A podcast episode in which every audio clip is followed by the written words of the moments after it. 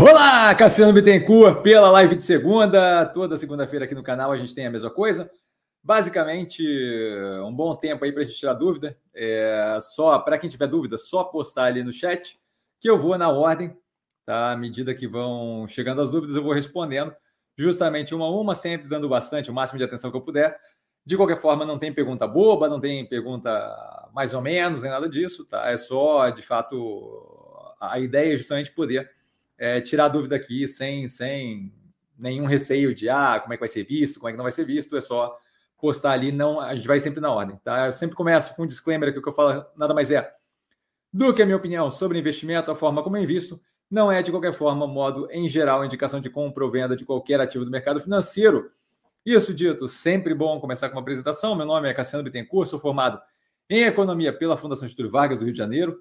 Trabalhei um bom tempo com análise de crédito corporate e unidades externas pelo Itaú, então tudo que fugia da alçada do Itaú BBA e das unidades externas, aí na época era a Argentina, que foi vendida pelo Itaú, mas Uruguai, Chile, Banco Itaú Europa e por aí vai.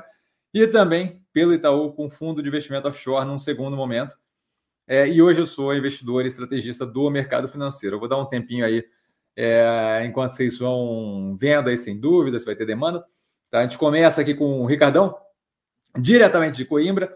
Boa noite, Cassiano e Malta. Malta é galera, isso daí eu já aprendi já. Professor, agradeço o seu tempo para compartilhar sua experiência e conhecimento, preparado para absorver o máximo possível. Sempre um prazer enorme estar aqui, ô Ricardão. Sempre um prazer, poder ajudar. O Érico, queridão, na sequência, boa noite, professor, e a todos, todas na live, sempre super educado, sempre super inclusivo, marcando presença e prestigiando sempre melhor live do mercado financeiro eu não consigo ler isso e não ficar sem jeito, cara. Então, assim, não, não tem como não rir. Rogério, super educado ali os dois, tanto o Ricardão quanto o Érico. Rogério, boa noite, Cassiano, a todos da live, super educado. Boa noite, Rogério. O Joel na sequência, boa noite, mestre, boa noite a todos. Boa noite, super educado. A gente vai dando aí um tempo para ver é, as dúvidas chegando. Acho que a galera está agora com a, a prévia e a, a, espera pelo resultado do terceiro trimestre que começa na semana que vem. Acho que está todo mundo meio em estado de espera para entender quais são as informações novas que saem. A gente tem o Williams, é, com boa noite, boa noite, Williams. Bem-vindo aí à live. Acho que você, não sei se você é novo, novo, mas vi poucas vezes aqui. A gente está justamente na expectativa do, dos resultados, né? No final de semana, a gente tem o aquecimento para o terceiro trimestre.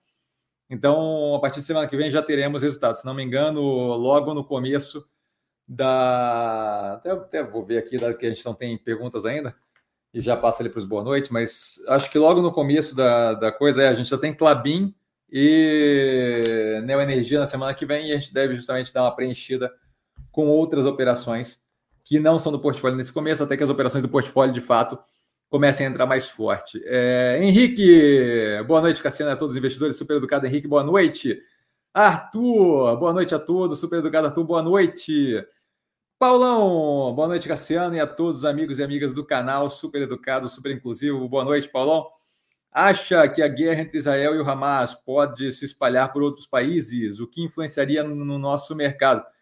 Então, assim, o risco de contágio ele é sempre existente, é a parte que eu observo de perto, por isso que eu faço questão de avisar é, toda abertura de mercado, né, que a gente tem de manhã, é, em dias que tem mercado, é, o como eu estou com relação ao conflito Hamas e Israel, certo? Justamente para ter um acompanhamento disso. A gente vê, é, tanto é que foi comentado no, na primeira vez lá, assim que estourou a, a guerra, foi comentado justamente isso, a questão ali de que você tinha, primeiramente, o deslocamento de um, uma unidade ali militar, né, composta por um porta-aviões americano se aproximando da região, agora a gente teve uma segunda unidade, também composta por outro porta-avião, sendo colocado ali na região, nas proximidades, justamente para garantir o quê? Para evitar é, o, o, estímulo de Hezbollah é, do Líbano ali, né, se envolvendo um pouco mais agressivamente, eles têm tido algum nível de contato militar entre Hezbollah e Israel, mas nada ainda de engajamento muito forte.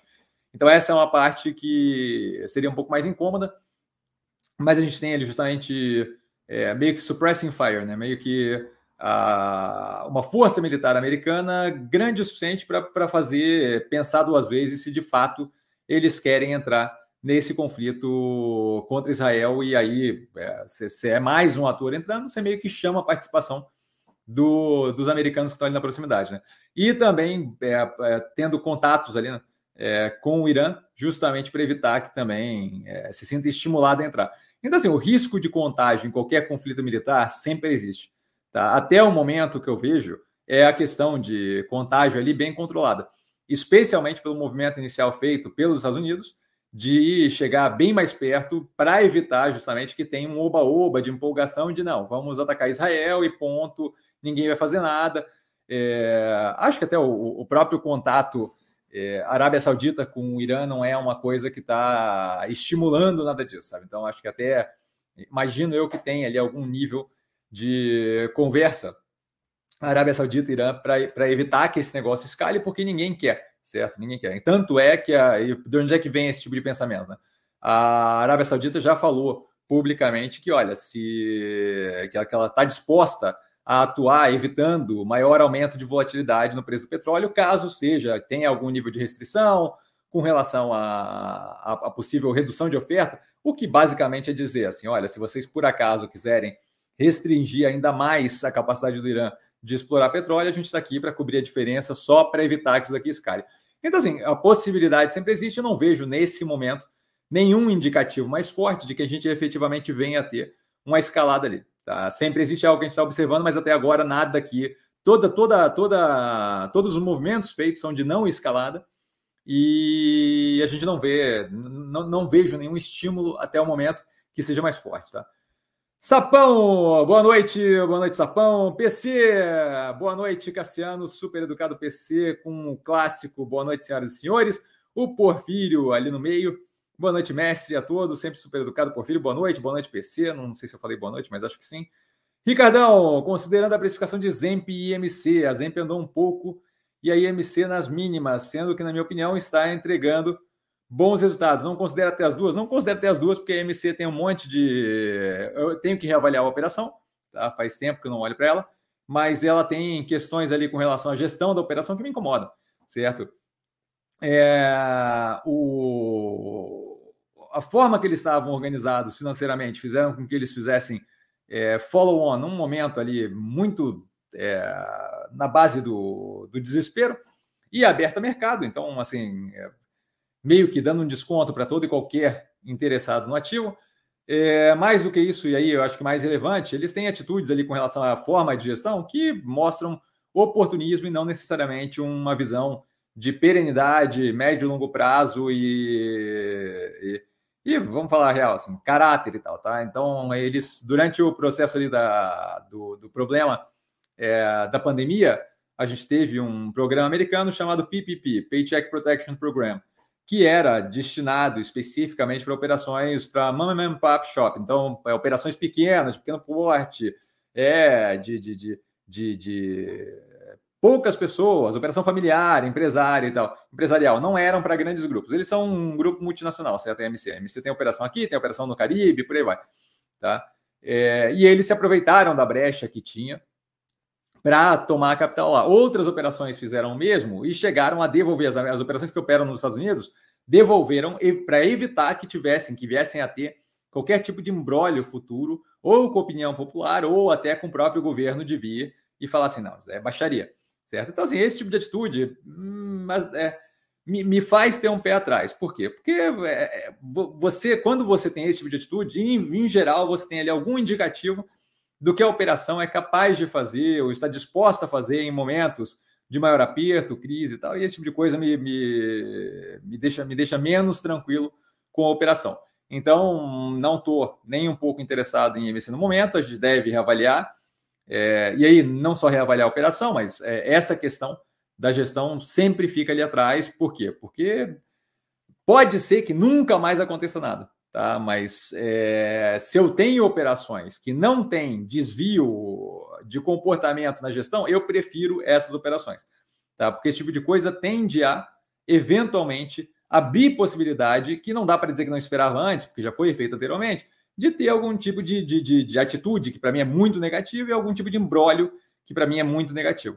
Tá? Então eu evito tocar nesse tipo de operação que tem alguma questão com gestão. A gente já comentou isso aqui algumas vezes de quanto eu levo a gestão da operação a sério, essa é uma das questões, essa é uma das operações que eu levo essa questão e de fato me afasta dela. Mas eu teria que reavaliar, faz tempo que eu não olho para a operação. Tá? A questão de oscilação do preço, aí teria que avaliar, eu não sei o quanto ali é, teve uma oscilação, não sei qual foi o horizonte que você pegou de comparação, porque o horizonte que você pega de comparação faz toda a diferença do mundo, certo? É, não. É, é, é a Zemp andou um pouco, a Zemp andou um pouco agora, né? Alguns meses para cá.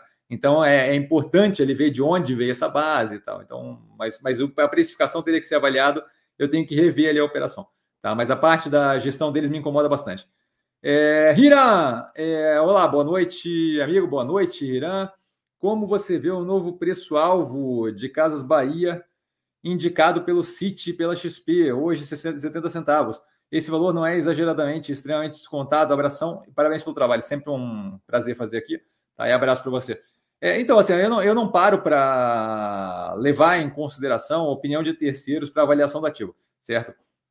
É, a, a, a, avaliação que eu faço, se você olhar as análises no canal, se você olhar os vídeos que eu posto, se você olhar minhas falas no, no, no, na live, é, eu, eu, tomo como base os fatos que eu tenho, as informações financeiras da empresa, as informações é, globais de fontes confiáveis, eu não tomo como consideração o, o, que o Joãozinho falou, a Carlinha falou, o Pedrinho, a Mariazinha, certo? Então, toda essa parte de indicação, de, de que banco falou X, eu nem, isso, isso isso passa no meu radar por quê? Porque é publicado em várias é, é, publicações. Eventualmente esse negócio sai no Valor Econômico, Exame, Money Times, Infomoney, por aí vai. Então acaba passando no meu radar. Mas não é o tipo de coisa que eu levo em consideração. Tá? O que isso daí quer dizer é que tanto os analistas do Citi quanto os analistas da XP acham que a operação é, vale muito menos do que eu acho. Mas assim, não com, uma cacetada de operação, é assim, certo? Banco do Brasil, ninguém queria nos 28 reais. Então, é, eu, eu, eu, não tomo decisão com base nesse tipo de coisa. Então, esse tipo de coisa que eu nem avalio,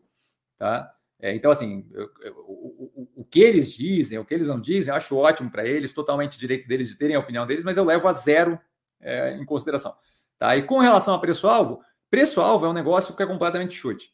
Tá? A ideia de que você consegue, se qualquer pessoa que tem um pouco de compreensão de precificação de ativo compreende que um pedaço considerável daquilo ali é a expectativa do mercado sobre a operação, que às vezes está casado com a realidade, às vezes não está. A questão não é nem essa, a questão é que se você tem um preço que depende muito da expectativa do mercado, se você quer modelar aquilo, um pedaço importante dessa modelagem seria você ter dentro da equação a expectativa do mercado. Eu, eu fico curioso para saber como é que eles fazem para botar é, essa modelagem da expectativa do mercado num certo momento, sendo que não consegue nem, nem, nem, nem vagamente estimar juros e inflação, é, eu fico curioso para saber qual é a matemática que eles fazem para modelagem de uma componente FI que seja representativa do que o mercado vai estar pensando naquele momento da, da, da, da do período, certo? Porque independente de ser três meses, seis meses, um ano, o que ele está me dizendo é assim, ó, a evolução da empresa, a evolução do mercado, a evolução do macro e uma parte muito importante, que não falta exemplo, que é a parte da visão que o mercado tem daquele ativo, vão estar nos 70 centavos daqui a X de tempo. Isso, se isso não é chute, nada é chute. Tá? Então, essa ideia de preço-alvo, essa parte eu desconsidero mais ainda, porque preço-alvo é completamente chute.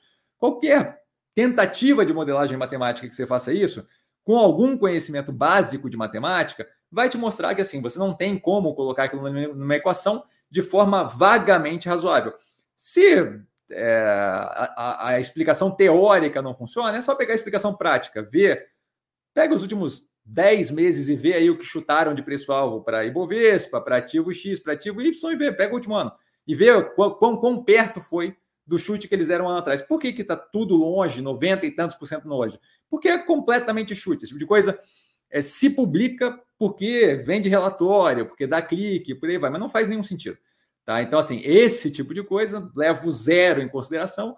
A parte que eu vejo da operação, que é bem mais positiva do que os 70 centavos ali, está é... Tá explicada na análise que está no canal. E nesse último vídeo que eu fiz recentemente com relação à Casa Bahia, explicando ali o porquê que eu tenho segurança na tese de investimento. Mas volto a reforçar: esse mesmo pessoal era o mesmo pessoal que falava que não valia a pena comprar Banco do Brasil nos 28 reais pouco tempo atrás.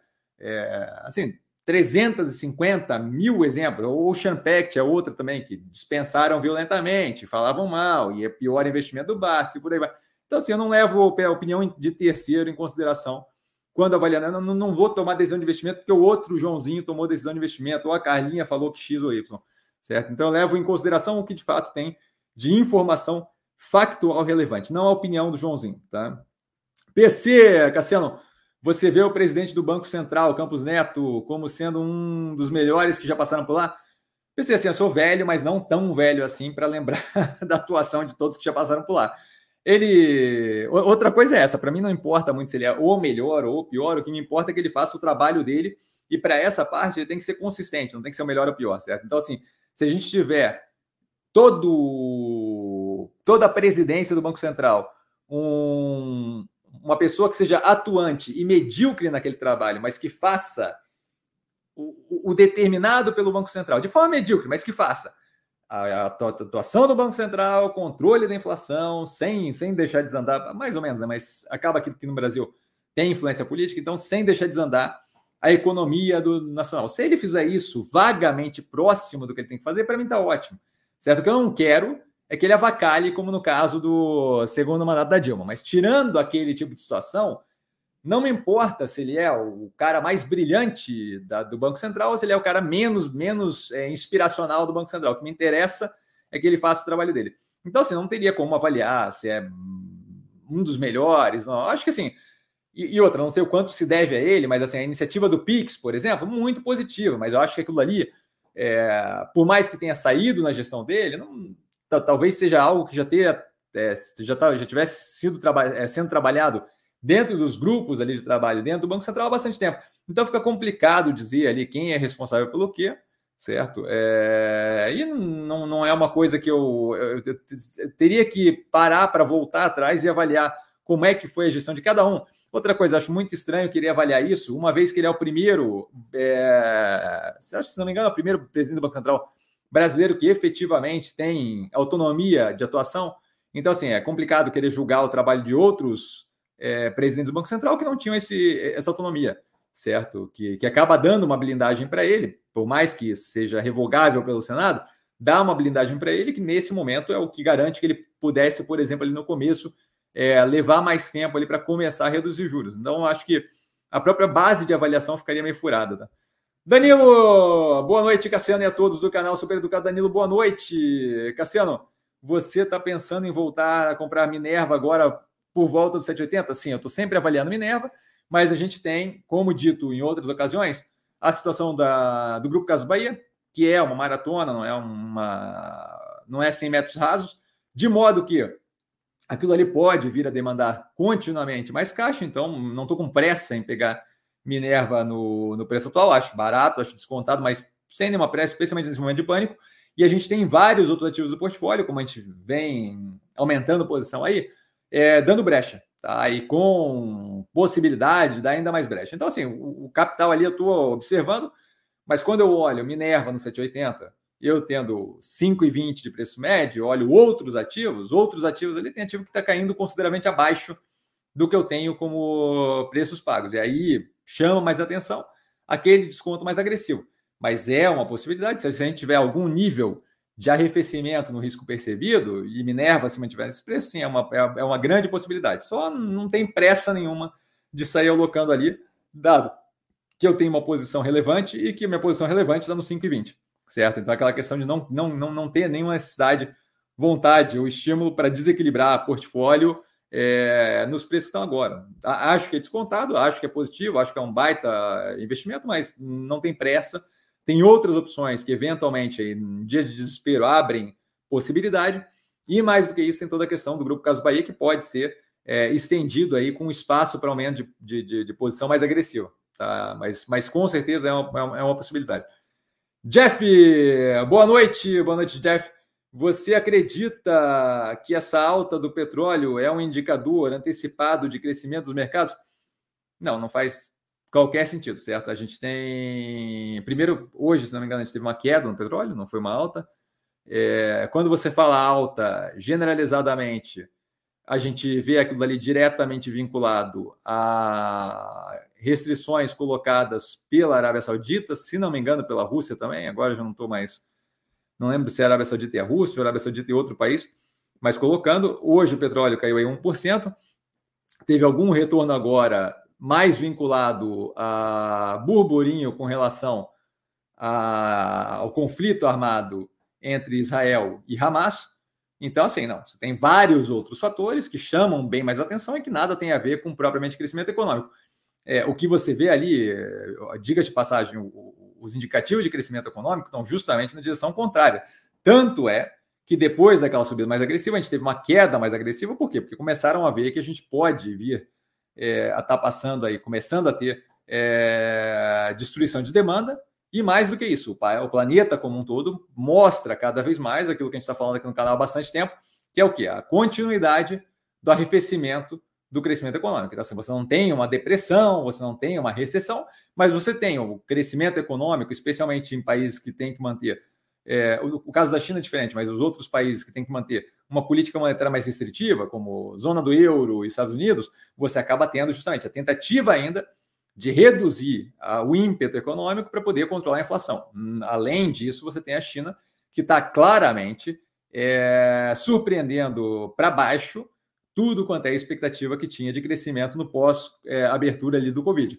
Certo? Então, assim, não, não, não, a gente vê outros fatores que empurram o petróleo que não são esses, que é justamente de restrição de, de oferta, e ainda assim, é, é, quando você olha o preço do petróleo, aquela subida que deu, você vê eventualmente uma derretida agressiva. Por quê? Porque aquilo ali é muito mais baseado em especulação de o que, que acham que vai ter de redução no, na oferta, afetando o mercado e tal. Tanto é que quando a gente tem é, os números aí de China saindo, Estados Unidos saindo, você teve uma, uma derrubada considerável no preço do petróleo. Por quê? Porque começa a, a, aquela subida com ímpeto mais forte é muito mais uma projeção com base numa visão econômica que não está se, se, se transcrevendo no que vem de dado global, certo? Você vê a China cada vez mais mostrando, é, pode falar 10 vezes, ah, vai ter estímulo, vai ter estímulo, não adianta, não adianta. O vai ter estímulo não adianta, porque não funciona, você não consigo simplesmente tocar a economia para cima, isso daqui foi falado lá atrás já tocar a economia para cima com base em movimento fiscal que, que leve em consideração algum nível de responsabilidade. Se eu quiser avacalhar, sim, mas daí vai ter consequência bem pior. Sem avacalhar, você não consegue simplesmente guiar uma economia para cima, jogar para cima. Senão todo o país faria, certo? Então, assim, não, não acho que tem qualquer vínculo com alguma medida de crescimento econômico está ali naquela precificação é, para petróleo, sim, mas, mas a oscilação do curto prazo, especialmente essa agora, tem muito mais a ver com a fala da Arábia Saudita, é, reduzindo em um milhão de barris por dia a, a questão do petróleo, do que propriamente é, algo de, de, indicativo, até porque existe previsão de para onde vai a economia. E se o mercado está mostrando algo, é que ele erra consistentemente. A gente teve o FMI agora em entrevista falando: olha, erramos violentamente, crescimento do Brasil. Você pega dado divulgado da China consistentemente e você vê vindo sempre violentamente abaixo do esperado. Então, assim, se o mercado soubesse prever para onde é que vão as coisas, não, não, não, não teria essa discrepância entre o que eles acham que está acontecendo e o que efetivamente está acontecendo. Então, não, não vejo nenhuma. Diga de passagem, vejo quando você olha para frente, o que, o, que, o que os números mostram, o que, a, o que a tendência das coisas mostram é o quê? Que a gente está indo na direção de um arrefecimento econômico, não de um crescimento exacerbado. Então, não vejo vínculo. Se o preço, acho que esse preço tem um equívoco considerável. Tá? A gente vai continuar vendo fatos saindo, mas o que a gente tem visto mostrado é justamente na direção contrária do, do que mostra ali a precificação do petróleo. Aquilo ali é muito mais por um movimento de restrição na oferta do que qualquer coisa com relação à demanda. Érico, querido professor, você acredita que o preço do petróleo pode subir muito devido à guerra de Israel e Hamas? Não conheço a, a, grande produção ali que o Hamas teria para contribuir com o petróleo, então acho que não tem nenhuma relação. É, Israel também não. O que, o, o que a gente tem de algum efeito no preço do petróleo vem de especulação sobre o possível envolvimento do Irã.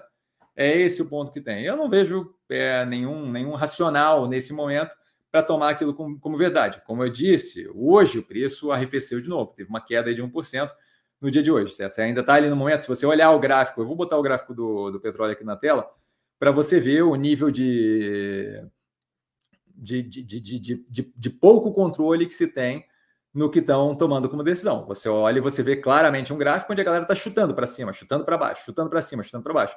Isso daqui é o que? Uma semana? É... Deixa eu ver aqui que isso é uma semana, acho que cinco dias, né? Não, um, um mês aqui, ó.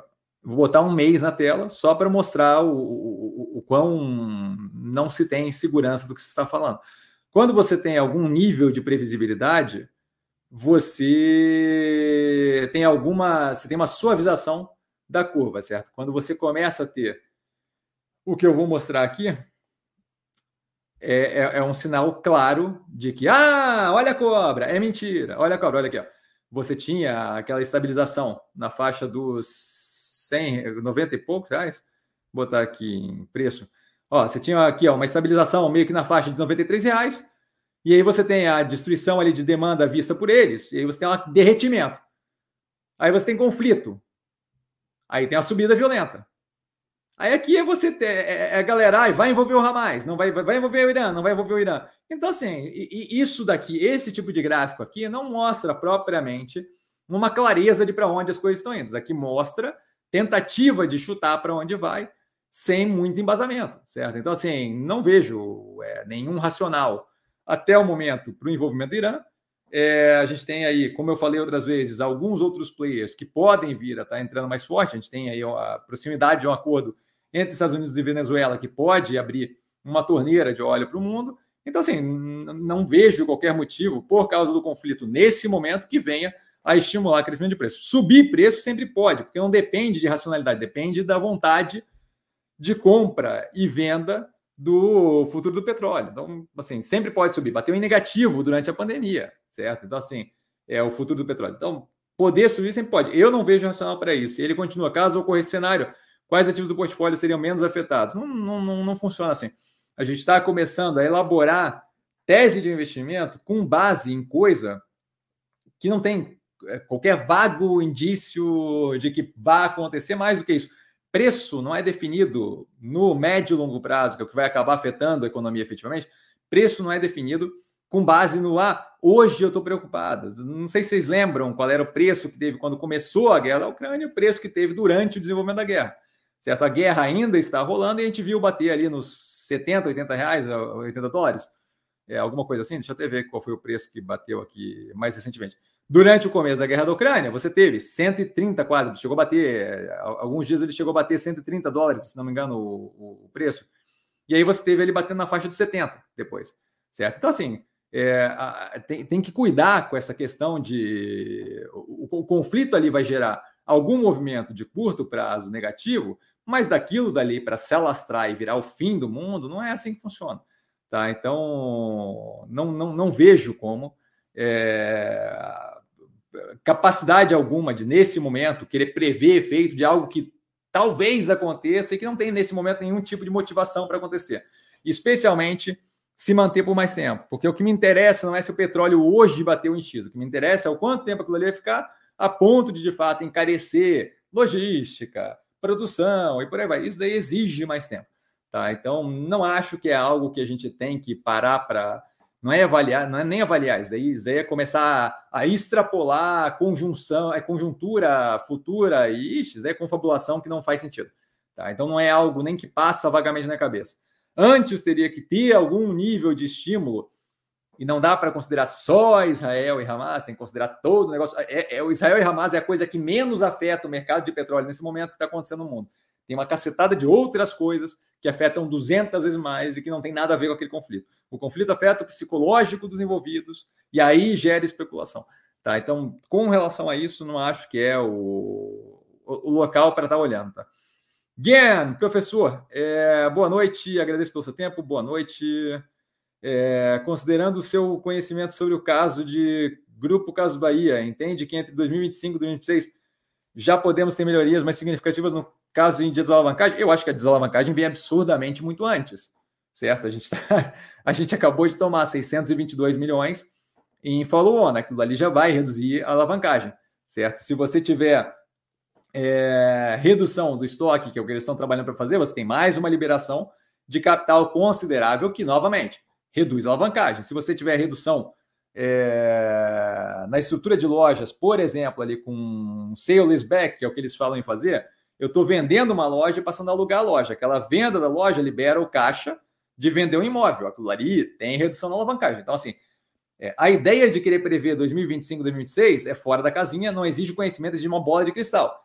Mas, independente disso, as atitudes que estão sendo tomadas nesse momento já terão um efeito imediato de redução da alavancagem.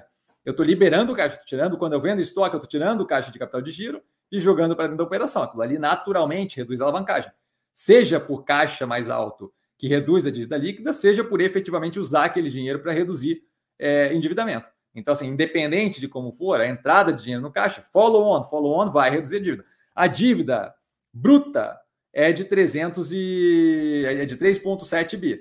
Então, 622 milhões não é pouco dinheiro comparado com 3,7 bi. Dívida bruta, tá? Fora caixa, fora não sei o quê. Então, assim, você naturalmente tem uma redução considerável na alavancagem, é a hora que você bota 622 milhões de reais para dentro, independente do que vai ser usado depois para fazer com aquilo ali, tá? É, então, assim, não, não, não, não, 2025, 2026 não é algo nem que passa no meu horizonte. Tá? É, a gente está é, no final agora de 2023 e aí e já espero que esse próximo resultado traga uma diferença considerável e um direcionamento, inclusive, da velocidade, do quão rápido é, a operação vai ser azeitada. Mas essa ideia de 2025, 2026 não, nem, nem, nem passou pela minha, pela minha cabeça esperar até 2025, 2026 para a operação desalavancar. Até 2025, 2026 é outro mundo, é outro planeta. Certo? Então, não, não estou nem avaliando isso. A gente já deve ver algum nível de redução na alavancagem nesse próximo período. A dívida está alongada, você tem entrada de caixa, é mais do que natural que tenha uma redução da alavancagem. A questão é qual é a dinâmica daqui para frente, mas não especificamente com a estrutura de capital. A estrutura de capital não é uma parte que é que, que deveria ser um grande problema a resolver. Tá? Especialmente você falando dois anos à frente. Tá? Então, não tenho qualquer tenho expectativa de que seja ridiculamente muito antes do que 2025 e 2026. Tá? Ricardão, no caso de Ômega Energia, o que o professor leva em conta para precificar o valor justo dela? É, eu não trabalho com a ideia de valor justo. O que, eu, o, que eu, o que eu vejo ali é evolução. Se você olhar desde a primeira análise, o que eu vejo ali é a é evolução do que ela entrega como operação. A alavancagem reduziu violentamente e você tem um preço que não andou casado com isso. Acho que a operação desde o começo lá triplicou de tamanho, alguma coisa assim. Então, se você olhar o acompanhamento da operação desde as primeiras análises, você vê o quê? Você vê uma operação que é, a entrega operacional, especialmente operacional financeiro ali, especialmente a redução da alavancagem e crescimento da operação, virou uma outra operação e o preço acompanhou algum nível de crescimento, mas nada próximo do que eu veja como justo no sentido de que eu veja como algo que me faça ter vontade de me desfazer do ativo. Tá? Ela, tá, ela continua com crescimento, é, evolução, capacidade de investimento, roda muito bem, faz muito bem o que faz, é, de modo que se eu tiver ainda uma redução aí nos juros, eu tenho mais espaço ainda para expansão das operações. Então, não vejo qualquer sentido é, em sair dali. Tá? Ele continua, pensei em aumentar a posição hoje, mas não consegui calcular o quanto estaria descontada. É, porque esse cálculo não existe, certo? Senão eu daria para vocês uma equação ao invés de fazer um vídeo de trocentas horas que me dá um trabalho do caramba. Se tivesse uma equação que eu boto o um número e falo, ó, oh, é 2,5 e manda ver, seria tranquilo, mas é, é, é, essa equação não existe. Senão, não exigiria um vídeo olhando de forma, é, além dos fatores ali de EBITDA e por aí vai, uma quantidade de fatores discricionários com relação à operação. Não exigiria o acompanhamento consistente dela, certo? A gente jogaria um negocinho numa equação e daria o preço. É por isso que preço-alvo não faz qualquer sentido, certo? Então, assim, é, a questão de calcular quanto estaria descontada, é, é, não acho que, que, que é possível. Tá? Se fosse possível, eu não estaria tradando, eu teria feito um algoritmo que calcularia para mim e faria matemática, investiria no que é interessante, certo? É, então, assim, o que, eu, o que eu vejo ali é uma operação que é, vem de um movimento muito positivo de crescimento e o preço deu uma arrefecida recentemente agressivamente, que na minha cabeça faz zero sentido, porque a operação continua entregando resultado bem positivo, é, e especialmente quando eu comparo a evolução da operação com a evolução do preço durante esse período que ela teve. Ela era uma operação muito pequena, cresceu agressivamente e entrega muito bem, mostrou consistência, capacidade de reduzir a alavancagem, por aí vai. Então, não é a matemática em si, mas se você olhar a análise desde a primeira, quando era ômega geração, ou a MGE3, você vê a evolução da operação paulatinamente. E desacompanhada do preço nesse momento. Jonatas, salve mestre, salve Jonatas. Setor de energia deu uma virada, não acha? depende do que estamos falando, como deu uma virada.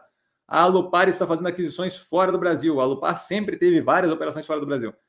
É, os leilões estão concorridíssimos por aqui. Os, os leilões estão, de fato, é, essa parte teve um aumento de concorrência. É, no que tange os leilões aqui, estava muito mais tranquilo na época que a gente tinha Taesa no portfólio, mas isso é natural do, do, do acirramento pela, por um mercado que está bem positivo, certo? O mercado de transmissão. E aí, leilão que você fala de transmissão, imagino eu, porque é a parte que de fato está concorrido você tem um mercado bem positivo, não à toa a Taesa estava fazendo grana, a TRP, TRPL estava fazendo grana, as operações de transmissão de todas que tem no portfólio, seja a Engie, seja a Neoenergia, é, dando grana. Então, sim, você tem um mercado que chama a atenção de forma positiva, você vai ver um aumento de concorrência. A questão da Lupar já tinha antes, eu analisei ela séculos atrás, ela já tinha antes, aliás, essa era uma, parte que me incomodava na operação, por quê? Porque eu tenho que ter, ter é difícil lidar com uma legislação, ela tem que lidar com três, se não me engano, três jurisdições diferentes. Então, de fato, não faz sentido. Mas não acho que tem nada a ver com a questão da virada no paraíso. É, acho que assim, os leilões ficaram mais concorridos porque os leilões estavam valendo muito a pena, as operações estavam mostrando que estavam valendo muito a pena. Vinham, concorriam, ganhavam a operação e faziam uma baita de uma grana com aquilo. Taesa foi um ótimo exemplo disso. Tá? É, mas aí, com relação à virada que você falou, eu não sei muito bem o que você quer dizer. Se quiser explicar depois, eu, eu dou uma olhada. Matheus, boa noite, Cassiano e a todos do canal Super Educado Matheus. Boa noite, Messi. Qual o valor considerado interessante para entrar em Vale? Hoje assisti os vídeos do trimestre anterior. É... Um abraço, grande abraço. Não, não tem um valor fechado, tá? Eu, o valor que eu me sinto confortável para começar a colocar, levando em consideração arrefecimento econômico no Brasil, é, na minha cabeça, tá um, o ponto positivo ali interessante está uns 30, 35% acima. O preço nesse momento está uns 30, 35% acima. Então, nesse momento, com um monte de ativo descontado, não tem qualquer interesse. Isso daí agora, vamos ver como é que evolui a coisa daqui para frente, tá? Mas nesse momento, para começar a olhar para ativo, dado que o ótimo ali, o ponto ótimo, nesse momento, seria uns 35% abaixo, 25% abaixo, seria um ponto interessante. Um quarto de preço abaixo. Mas volta a reforçar, assim, é uma distância considerável. O mundo continua andando. Nesse momento eu não estou nem olhando para ativo, por quê? Porque tem um monte de operação do portfólio que está muito descontada. Então, além de ter o preço ali, que eu acho que seria interessante, que eu me sentiria confortável com a Vale, tem o preço que seria interessante versus o como está precificado todo o restante do portfólio. Por quê? Porque os, os ativos brigam pelo mesmo capital, certo? O capital não tem nome, não tem carimbo, então, assim, a alocação na Vale é uma não alocação em qualquer outro ativo do portfólio. E aí, nesse, nesses preços estão agora, os ativos do portfólio chamam muita atenção, de forma muito positiva. Não, não, não, o setor ali de mineração, acho que ainda tem é, uma visão é, que, na minha cabeça, está equivocada, porque a gente tem tudo mirando para indo um arrefecimento econômico considerável e continua uma aposta de o minério, o minério, o minério, o crescimento, crescimento que, olha, Vamos ver o que vai acontecer, mas assim, não, não acho que a China vai simplesmente virar para um crescimento agressivo e a gente ainda tem algum nível de arrefecimento é, causado por aperto monetário, tanto na zona do euro quanto no, na economia americana. Então, assim, tem um, tem um tempo aí de aperto ainda, certo? E aí o preço do, da Vale continua descolado ali de, de, de dessa visão que, que eu tenho de mercado. Então, assim, é, primeiramente, o preço teria que cair uns 25%, Segundo, é, o restante do portfólio teria que estar diferente, porque cada real alocado em Vale nesse momento seria um real não alocado em lojas Renner, em alpargatas, em, e por aí vai, certo? Ativos que estão ridiculamente descontados, mas ridiculamente descontados, estão longe de qualquer racionalidade. Então, nesse momento, uns 35%, de, é, que eu imagino, uns 35% que ela está acima de um preço ali mais, mais que me deixaria mais confortável, e ainda assim teria que ver como estão os outros ativos, que é uma questão de custo de oportunidade. Danilo, com essa alta de Banco do Brasil e respectivas baixas em vários ativos do portfólio, não pensa em zerar Banco do Brasil de vez para liberar caixa e aportar mais pesado nessas ações? Então, não tem necessidade de, de, de zerar Banco do Brasil, tem, tem caixa no portfólio. Certo? Tanto é que a gente fez operação no. Não, não, não, não tem pressa. Não tem pressa. Outra coisa é essa. É... Banco do Brasil tem espaço para subir. Se eu liquido ele agora e jogo para os ativos do, do, do, portfólio, eu não sei se os ativos do portfólio têm mais para descer, nem se o Banco do Brasil tem mais para subir agora. Certo? Então, assim, é possível que eu troque lá agora nos 49 alguma coisa os ativos do portfólio que eu, que eu, que eu joguei o dinheiro continuem caindo e o Banco do Brasil vai a 55, 60. Certo? E aí, valeu a pena? Não valeu a pena, porque, porque eu tomei na cabeça, porque não, não, não, não tem essa bola de cristal para saber qual é o ativo que vai subir em qual hora. Certo? Então, assim, o capital no Banco do Brasil ainda tem coisa para dar e a gente ainda tem um momento muito tenso. Então, assim, tendo capital disponível, não tem nenhuma pressa de sair liquidando ativo paga dividendo, paga JCP, fica alimentando consistentemente a conta. Então, assim, zero preocupado ele com pressa, certo? É, essa, essa, essa ideia de trocar um ativo pelo outro, me reforço 90 vezes. Ah, é, já, já, já, já, já falei, tem vídeo no canal da, falando da Multilaser sobre isso. O fato do ativo ter subido mais não quer dizer que ele não pode continuar subindo, certo?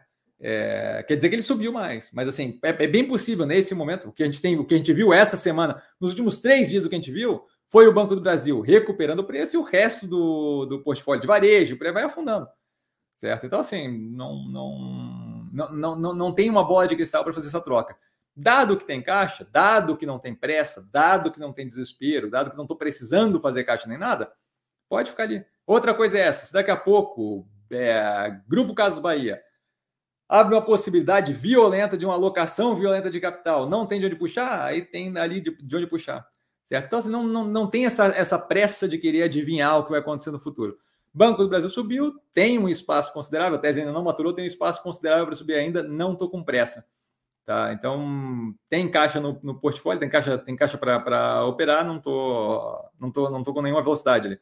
Tá? Joel, reforçando a pergunta do Irã, é, até sexta-feira, era preço-alvo de R$ reais hoje 70 centavos na corretora X. Isso não é depreciar demais a ação, mas é esse lance. É a opinião do cara. Deixa os caras terem a opinião deles. É esse lance. É, vocês falam como se tivesse alguma coisa de. de como, como se eles é, tivessem mudando o futuro. Eles estão, eles dando a previsão deles. Certo? É, e ele continua, confiança total no investir com sim. Obrigado, sempre um prazer. Mas assim, é, essa fala assim, ah, eles mudaram o negócio. Sim, vai afetar a cabeça de meia dúzia de pessoas, vai afetar negativamente o preço no curtíssimo prazo, mas a operação vai divulgar o resultado no terceiro trimestre, que ela vai divulgar, independente de eles botarem 70 centavos, 3 reais ou 10 reais. Certo? Aquilo ali faz algum efeito em quem é influenciável e quem, quem vai é, com guia, com base naquilo ali. Mas é isso, isso daí assim, ó, se a operação entregar é, o retorno do. Se a operação entregar é, é, essa, essa, consolidação do crescimento que a gente está falando, que eu venho comentando aqui, pouco importa se eles falarem que é 10 centavos, 70 centavos ou 3 reais. O que interessa é que, uma vez com informação nova, a gente tem como reavaliar o ativo e aí o mercado vai rever é, as posições. É por isso que eu estou dizendo que preço-alvo é chute. Era de 3 reais. E aí não acontece nada de novo, passa para 70 centavos, com, com, com base no quê?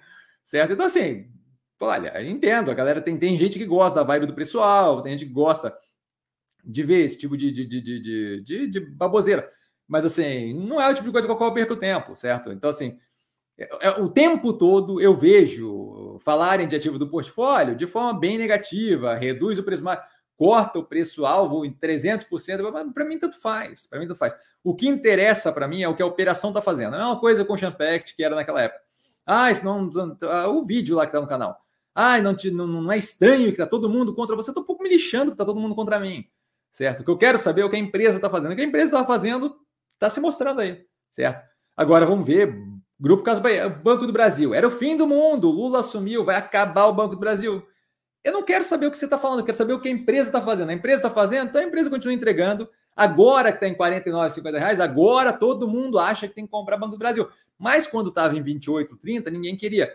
Então, assim, mais do que normal, certo? Ah, olha, eu não, eu não, eu não paro para perder tempo com esse tipo de coisa, é, de verdade. Assim, minha, minha preocupação é o que a empresa está fazendo, o que a gestão está fazendo, o, como é que está o setor, como é que está competição, como é que está macro, como é que está a evolução dos juros e por aí. Coisas que efetivamente afetam o negócio. Isso daí vai afetar a, a, a, impressão de todo mundo que vai durar aquele tempo até que a hora que entregue o resultado.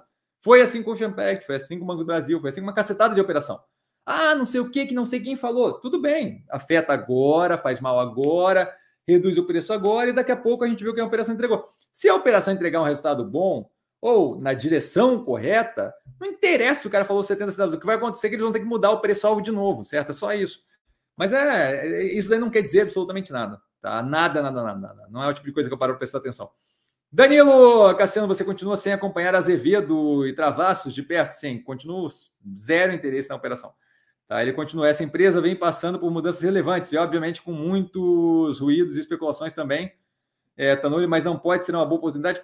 Até pode ser, mas assim, com a quantidade de operação bem estruturada e precificada ridiculamente muito barata nesse momento, eu não, não vejo por que enfiar meu capital em coisa com especulação, com baixo volume, com envolvimento de abobrinha, picuinha e fofoca e não sei o que, não tem para quê. Certo? Eu estou comprando lojas Renner a um preço ridiculamente mais barato do que estava no pior momento da pandemia. Você me desculpa, Azevedo Travasso pode ser quem eles quiserem, mas não é. Lojas Renner de graça. Guararapes está de graça.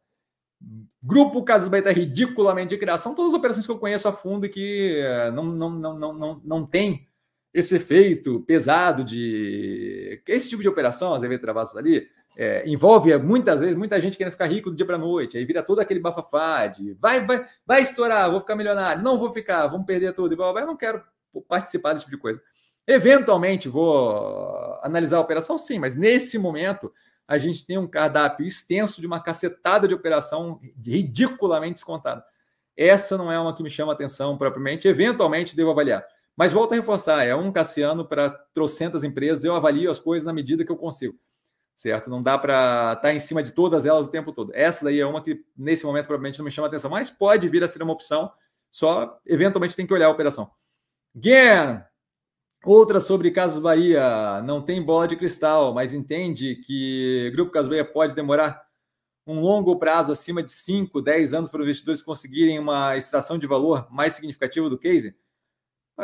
Eu não acho que nenhum dos ativos do portfólio tem qualquer tipo de coisa de 5, 10 anos para evoluir. É, e volta a reforçar: se você parar para pensar na pergunta, você vai ver que assim, é, para responder que eu acredito que deve levar de 5 a 10 anos, eu teria que ter algum nível de previsibilidade de como é que vai ser daqui a 5, 10 anos. É por isso que eu falo da bola de cristal. Eu não invisto com base é, em, em, daqui a 10 anos eu vou recuperar meu dinheiro, porque é, é fora da casinha, assim, 10 anos é bastante tempo, certo? É, então, assim, pode demorar um pouco mais, pode demorar um pouco menos, sim, mas eu não tenho, eu não, não, não estou comprando o Grupo Casas Bahia com base em 10 anos.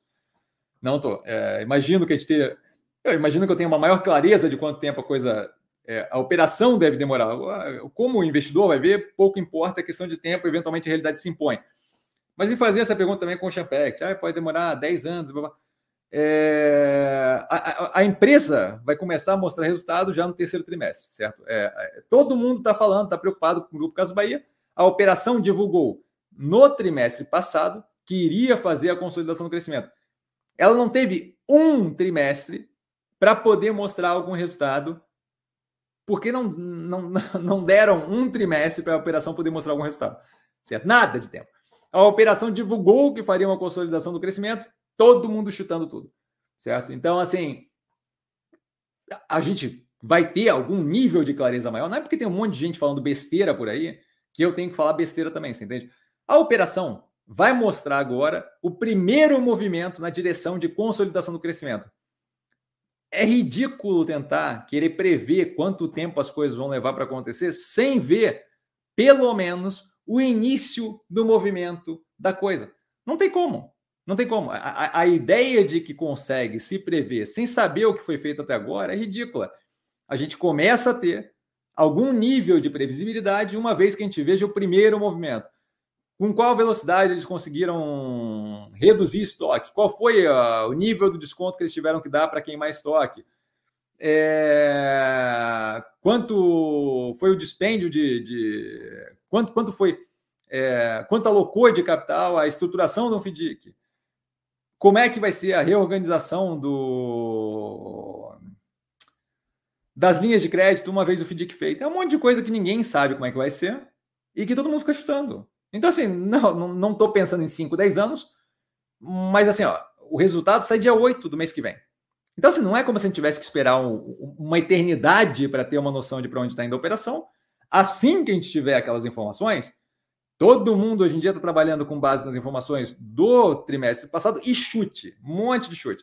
Então, assim, a gente daqui a pouco vai ter informações de como é que foi o terceiro trimestre, aí a gente consegue avaliar alguma coisa, certo? A operação disse que ia é, fazer a reestruturação, consolidação do crescimento, como você quiser chamar, e a partir daquilo dali, chute, chute, chute, chute, chute, chute, um monte de chute, de vai ser assim, vai ser assado, vai falir, vai não sei o que. Não, não, investimento funciona assim.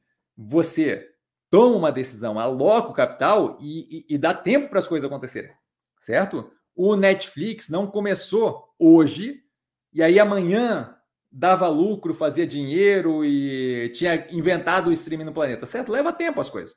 Então o lance é assim, ó, quer ter alguma previsibilidade? Primeira coisa é entender.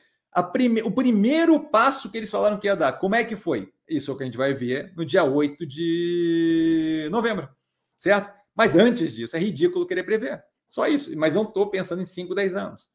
Tá? André, boa noite, mestre. Boa noite, André. Qual empresa seria o próximo aporte? Só com bola de cristal para saber como é que vai. Sabe como é que vai oscilar o preço? Se você souber como é que vai oscilar, oscilar o preço, você me diz, daí eu te digo qual que eu vou comprar.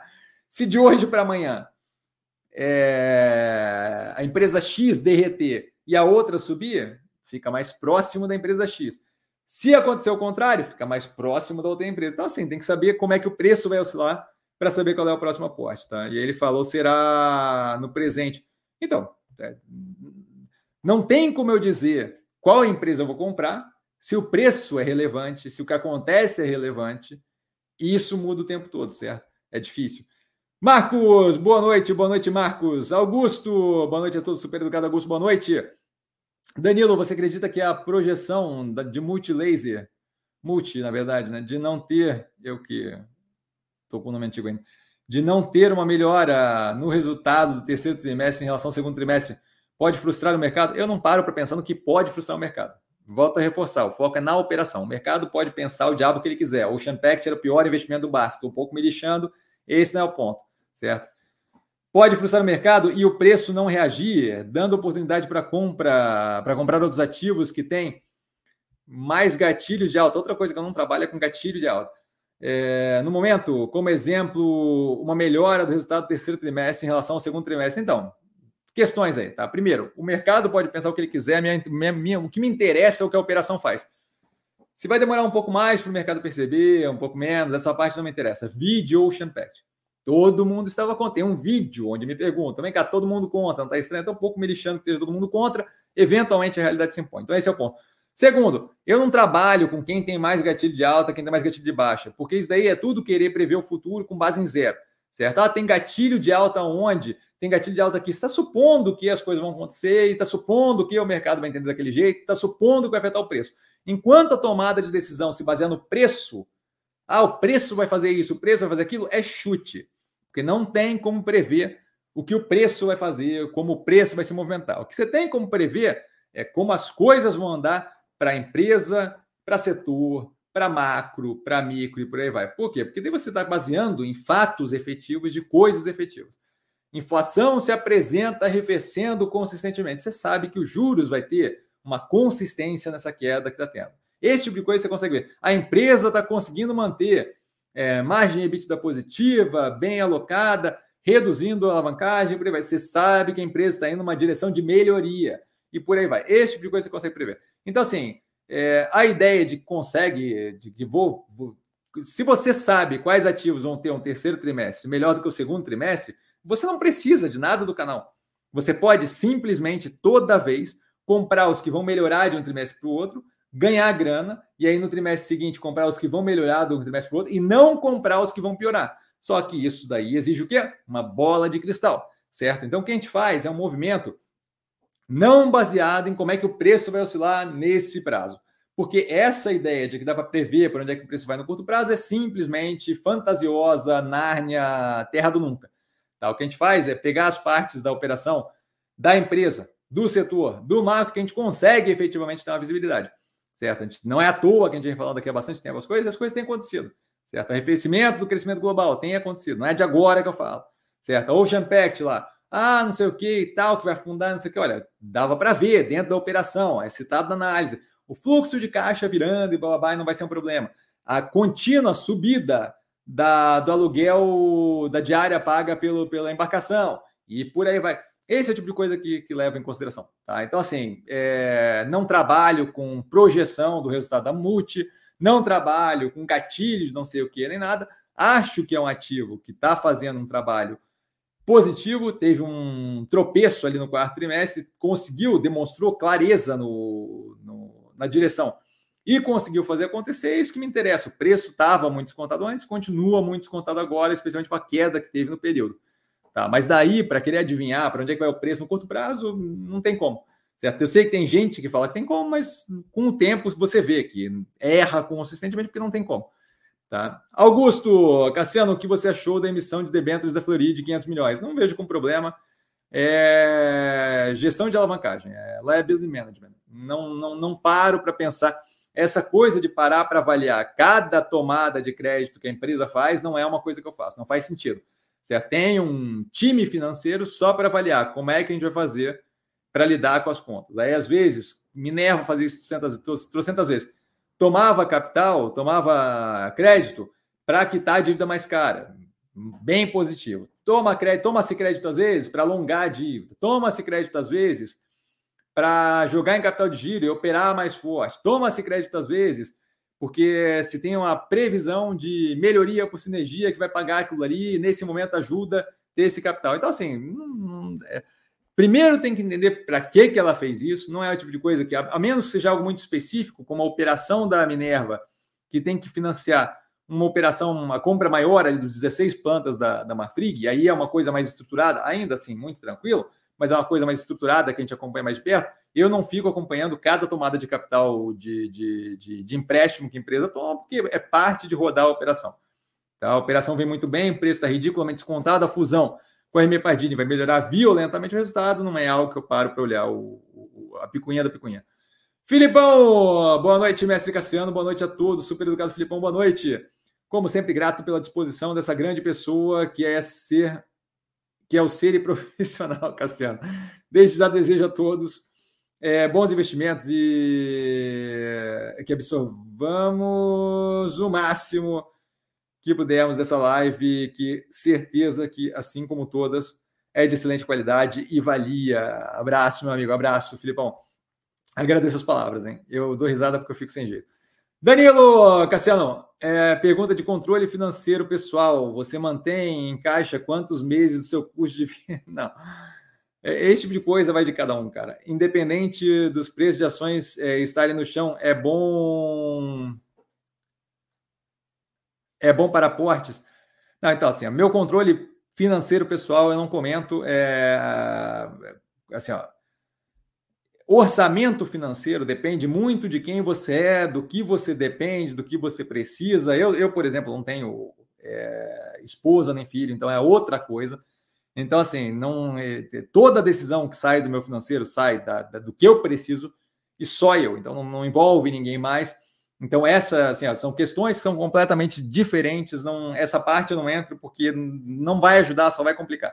Tá? É, diga de passagem, essa é uma coisa que eu sempre acho bem positivo quando a galera olha para. Ah, o guru falou X, o tal guru falou não sei o quê. Uma coisa é você olhar uma lição ou outra que a pessoa falou, outra coisa é você querer viver como aquele guru vive. Tá? Então, assim, é, essa ideia de ah, o Elon Musk guardava o dinheiro e não sei o quê, ah, o Jeff Bezos nunca gastava mais de 10% do salário no carro e bababá. Esse tipo de coisa é tudo balela. Cada um tem a sua vida, cada um tem o seu, a sua dinâmica pessoal de vida e você deveria fazer de um jeito que case melhor com você. Eu geralmente levo em consideração a temporalidade que investimento leva. Eu não gosto de depender de ter que liquidar investimento para poder é, resolver minha vida financeira. Mas é isso daí que é a parte que interessa, certo? É, é, é se você quer um, uma frase que resuma o negócio, a frase que resume é assim: ó, não deixe que as suas finanças pessoais façam com que você tenha que liquidar investimento antes do tempo. Ponto, é isso. Fora isso, aí é toda uma questão de é, quem é cada um. Tá? Eu, eu tenho poucas necessidades, então eu não sou provavelmente uma, uma baliza para usar para orçamento financeiro. Fernando, mestre, poderia fazer uma análise da Blau? Eventualmente, sim. Assim que possível, uma fila violenta de análises. Essa não é provavelmente uma prioridade, tá? Especialmente agora que eles estão ali com a B3, é, com free float, com ações a mercado muito menor do que a B3 pede. Então, assim, é um ativo que está com o volume ali enxugado, não é propriamente um ativo que chama atenção, tá? especialmente a parte de estar tá vinculado à farmacêutica, que dificulta bem mais análise, e o volume mais seco não é algo que é muito positivo. Então, eventualmente, sim, tem análise da IPO no canal, mas não é um ativo que chama atenção agora, que tenha prioridade nenhuma, especialmente começando temporada de balanço, tá? Filipão, o máximo que puder. Ah, ah não, foi. Já falou já. É, seguimos fortes comprados, zero preocupados, tantos que tanto que não, não temos, não tenho perguntas. É, abraço, grande abraço. É, Cleiton, boa noite, Cassiano. Valeu a pena aumentar os aportes na Via 3? Imagino que tenha um ponto de interrogação. É, sim, sempre valeu. É importante lembrar né, que a gente toma a decisão sem saber do futuro. Então, como todos os outros ativos, por exemplo, quando eu comecei comprando o Champact no preço do IPO, 11 e pouco, você viu o preço cair, derretendo e foi tendo compra, tendo compra, tendo compra, tendo compra. Hoje em dia, é, a gente tem o preço médio no ativo em 3,60 e poucos, 3 e alguma coisa assim, é, de modo que, assim, é, valeu a pena ter comprado 11 e pouco. Se eu soubesse que ia cair até 1 e alguma coisa, eu deixaria para comprar só no 1 e alguma coisa. Mas isso daí pressupõe bola de cristal. E aí eu volto a reforçar. É, se eu vou pressupor bola de cristal, aí nenhuma compra que eu fiz acima da mínima valeu a pena. Nada no, no investimento. Nunca, certo? Mas se você olha para o mundo da forma que ele é efetivamente, e não com base na fantasia que é vendida no mercado financeiro, na minha cabeça, sim. É, e aí, assim, recebi essas perguntas também com o Champact. Hoje em dia, ninguém questiona se valia a pena. Banco do Brasil, valia a pena ter comprado nos 30, 30 e poucos? Olha, ninguém está questionando agora, que está nos 49, se valia a pena. Mills, Minerva, é, Santos Brasil, Login e por aí vai. Tem uma cacetada de operação, todas elas nesse mesmo processo. Você, eu não, não, não nem, nem me esforço para tentar acertar o fundo, porque eu sei o quão fora da casinha é querer acertar o fundo do preço. Então eu vou construindo posição e melhorando o preço médio à medida que as coisas vão indo, desde que a operação se mantenha alinhada. No caso de Via, como comentado no vídeo recente do por que, eu continuo seguro com a tese, a operação continua alinhada. Tem um desespero no mercado violento que eu não vi poucas vezes no mercado, vi 300 mil vezes. O Champact foi a última que aconteceu. É, que assim, de tempo em tempo acontece. A questão é que o que eu estou vendo da operação, o que eu estou vendo do mercado, do mercado que eu quero dizer, economia real, que eu estou vendo a economia real, da operação, é, do, do, do, política monetária, tentativa de controle fiscal, é a parte que me interessa. Continuo super tranquilo com a operação, mas volto a reforçar. Eu, eu, eu, durmo bem porque eu entendo que eu não controlo o preço. Então eu escolho a operação e vou aumentando posição, como eu, eu era um maluco também, aumentando, triplicando a posição, quadruplicando a posição no 1,86 lá da, da Ocean Pact. Mas é isso, assim. Eu, eu, se toda a parte que é efetivamente relevante está alinhada, pouco me importa que a galera não gosta, que a galera não quer, que a galera fala que vai falir, blá, blá, blá não sei o quê. Porque isso daí é, é, é comum e fazem o tempo todo. Então, assim, sim, valeu a pena fazer os aportes, diga de passagem, tem caixa sendo controlado para poder aumentar a posição em Grupo Caso Bahia, certo? Então, se a gente tiver a continuidade desse movimento e a continuidade da operação entregando a parte que me interessa, que é o cerne, o foco, será continuando, é, vai ter continuo, vai ter continuação da, da, do aumento, certo? Consistentemente. Então, assim, sim, sim, valeu a pena todas as operações que eu fiz no portfólio, é, especialmente considerando que a tomada de decisão é a gente faz o melhor que a gente pode com a informação que a gente tem, especialmente considerando a tomada de decisão, sim, todas elas valeram a pena. Eventualmente, a gente tem um, um, um projeto que não dá certo, caso, por exemplo, de, de é, Boa Vista. Boa Vista acabou sendo cortado o caminho que eu via pintado, porque a operação foi, foi vendida com uma jogada ali muito estranha do, do, do, da parte ali que tinha a maior participação, que acabou ganhando um contrato por fora também, mas, mas foi. É um risco, acontece. Foi vendida. Ali a gente teve a primeira perda em seis anos no portfólio. Então, assim, sim, valeu a pena. Não, não é algo que me preocupa os aportes em via, certo? Mas volto a reforçar: se eu tivesse a bola de cristal e se eu tivesse visto que ia chegar nesse preço, eu com certeza teria guardado todo o dinheiro para comprar nesse preço. Diga de passagem, se eu tivesse a bola de cristal, eu escolheria qualquer ativo, independente de qual fosse. veria qual é o preço que iria estar daqui a três meses e daria uma raquetada, alavancada até o talo. Infelizmente, infelizmente, não tenho bola de cristal, não trabalho na vibe cartomante, búzios, tarô, então assim, não tem muito o que fazer. A gente toma a decisão com a informação que a gente tem, certo? Danilo, em relação a essa caixa, você mantém basicamente em tesouro, esse caixa você mantém basicamente em tesouro Selic ou busca uma pequena rentabilidade a mais colocando em CDB? É, assim, ó, você pega a diferença entre essas operações, tirando LCI e LCA, que vai ter um prazo e que vai travar a sua vida, tem que ter liquidez diária. Se você tiver liquidez diária, a diferença que você vai ter de rendimento entre um e outro é marginal. Tá? Então eu não fico fazendo muita onda. Geralmente é alguma coisa estilo CDB, tá? porque não, não tem porquê. É... O que você precisa daquele dinheiro é que ele tenha liquidez. E aí, se tiver um delta de ganho, hoje em dia tem, tem conta corrente que paga X% do CDI em cima, então não é nenhuma questão isso. Mas a ideia de que essa é uma parte relevante da alocação de capital hum, vai fazer marginalmente diferença. Você pega todas essas que você me falou de renda variável, você vai ter uma diferença de 0,0 alguma coisa por cento no mês. Então, esse tipo de coisa não é o tipo de coisa com qual eu sou, sabe? Não, é, é, é virtualmente irrelevante. Alexandre, sempre presente. Boa noite a todos. Boa noite, Alexandre, super educado. Mestre, parabéns pelo dia de ontem. Somos sempre gratos pelos ensinamentos em cada live. Dia de ontem?